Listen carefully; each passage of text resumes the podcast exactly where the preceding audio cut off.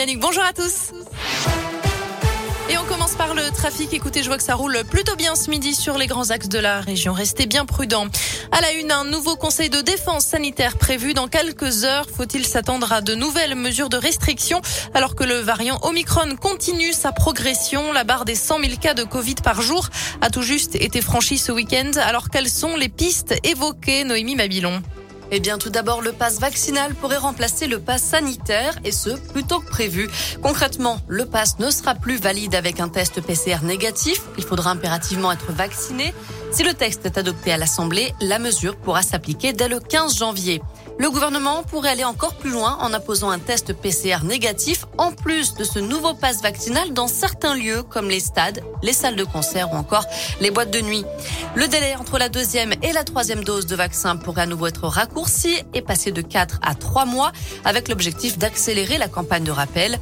La durée de l'isolement imposée pour les personnes cas contact vaccinées pourrait être réduite euh, afin d'éviter une paralysie de l'économie tout en essayant de freiner les contaminations. Et enfin, reste à trancher définitivement la question d'un couvre-feu le soir du 31 décembre. Selon plusieurs médias, il n'en est pas question à ce stade.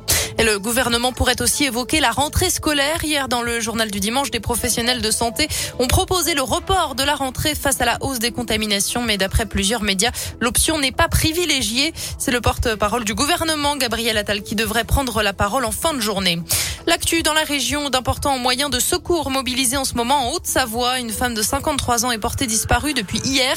Les recherches étaient déjà en cours dans la soirée dans le massif des Bornes. D'après nos confrères de France 3, c'est son compagnon qui a donné l'alerte. La cinquantenaire est partie randonner seule et se serait perdue à 1400 mètres d'altitude.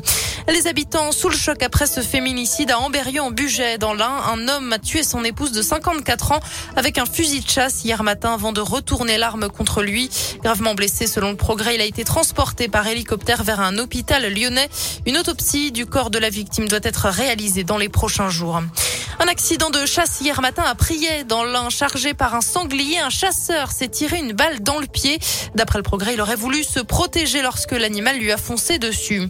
Allez, on passe au sport. Un mot de rugby. Tout d'abord, le Loup se déplace à La Rochelle. Coup d'envoi à 21h05. Biarritz s'affrontera à Montpellier à suivre à partir de 19h. 13e journée de top 14 et dernière journée des matchs allés. Je rappelle que le match Brive ASM prévu hier a été reporté après plusieurs cas de Covid détectés dans l'effectif clermontois. Et puis en basket, la Gielbourg reçoit Orléans ce soir, coup d'envoi à 20h. Et on apprend que le meneur Hugo Benitez a été contrôlé positif au Covid la semaine dernière. Il ne pourra pas donc jouer ce soir et ne participera pas au All-Star Game à Paris. Le reste du club en revanche n'a pas été touché. C'est la fin de cette édition. Je vous souhaite une excellente journée à l'écoute de Radio Scoop.